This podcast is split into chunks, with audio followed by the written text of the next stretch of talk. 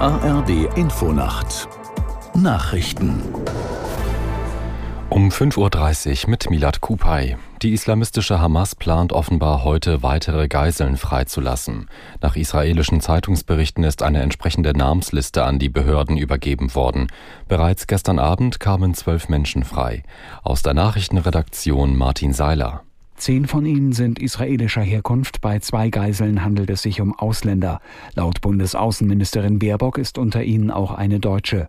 Im Gegenzug wurden erneut 30 palästinensische Gefangene aus israelischen Gefängnissen freigelassen. Es ist bereits die fünfte Gruppe an Geiseln, die seit Beginn der Feuerpause am vergangenen Freitag zurück nach Israel darf. In den Händen der Terrororganisation Hamas sollen sich noch etwa 160 Frauen, Männer und Kinder befinden. Die ausgehandelte Waffenruhe soll bis Donnerstag früh gelten. Bis dahin sind weitere Freilassungen geplant. Die USA wollen sich dafür einsetzen, dass die vereinbarte Feuerpause zwischen Israel und der Hamas verlängert wird. Nach Angaben eines Regierungssprechers in Washington soll erreicht werden, dass alle in den Gazastreifen verschleppten Geiseln freikommen. Bislang gilt die Waffenruhe bis morgen früh. Auch die Außenminister der G7-Staaten haben erklärt, dass sie eine längere Feuerpause unterstützen. Dies sei auch deshalb nötig, um weitere Hilfslieferungen für die Bewohner des Gazastreifens bereitzustellen. Die telefonische Krankschreibung kehrt möglicherweise viel schneller zurück als ursprünglich geplant. Nach Informationen des ARD Hauptstadtstudios könnte die Regelung schon Mitte der kommenden Woche wieder eingeführt werden. Dann beschäftigt sich ein Bundesausschuss aus Ärzten, Kliniken und Krankenkassen mit dem Thema. Die telefonische Krankschreibung war erstmals in der Corona-Zeit eingeführt worden. Sie soll künftig bei allen Krankheiten mit einem erwartbar milden Verlauf gelten. Das Bundesverfassungsgericht urteilt heute, ob die Wahlrechtsreform von 2020 verfassungsgemäß war.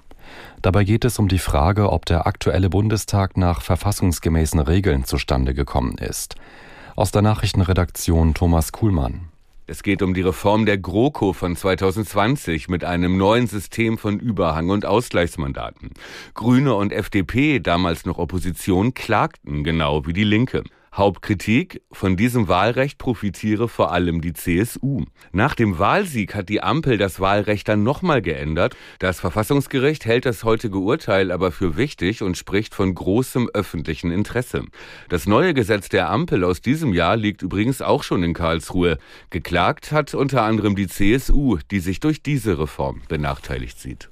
Das waren die Nachrichten. Das Wetter in Deutschland, tagsüber viele Wolken, verbreitet Schnee oder Schneeregen, minus drei bis plus fünf Grad. Die weiteren Aussichten am Donnerstag im Süden Schnee, sonst heiter bis wolkig, örtlich Schneeschauer, minus drei bis plus fünf Grad und am Freitag überall wechselhaft bei minus zwei bis plus sechs Grad. Es ist fünf Uhr. dreiunddreißig.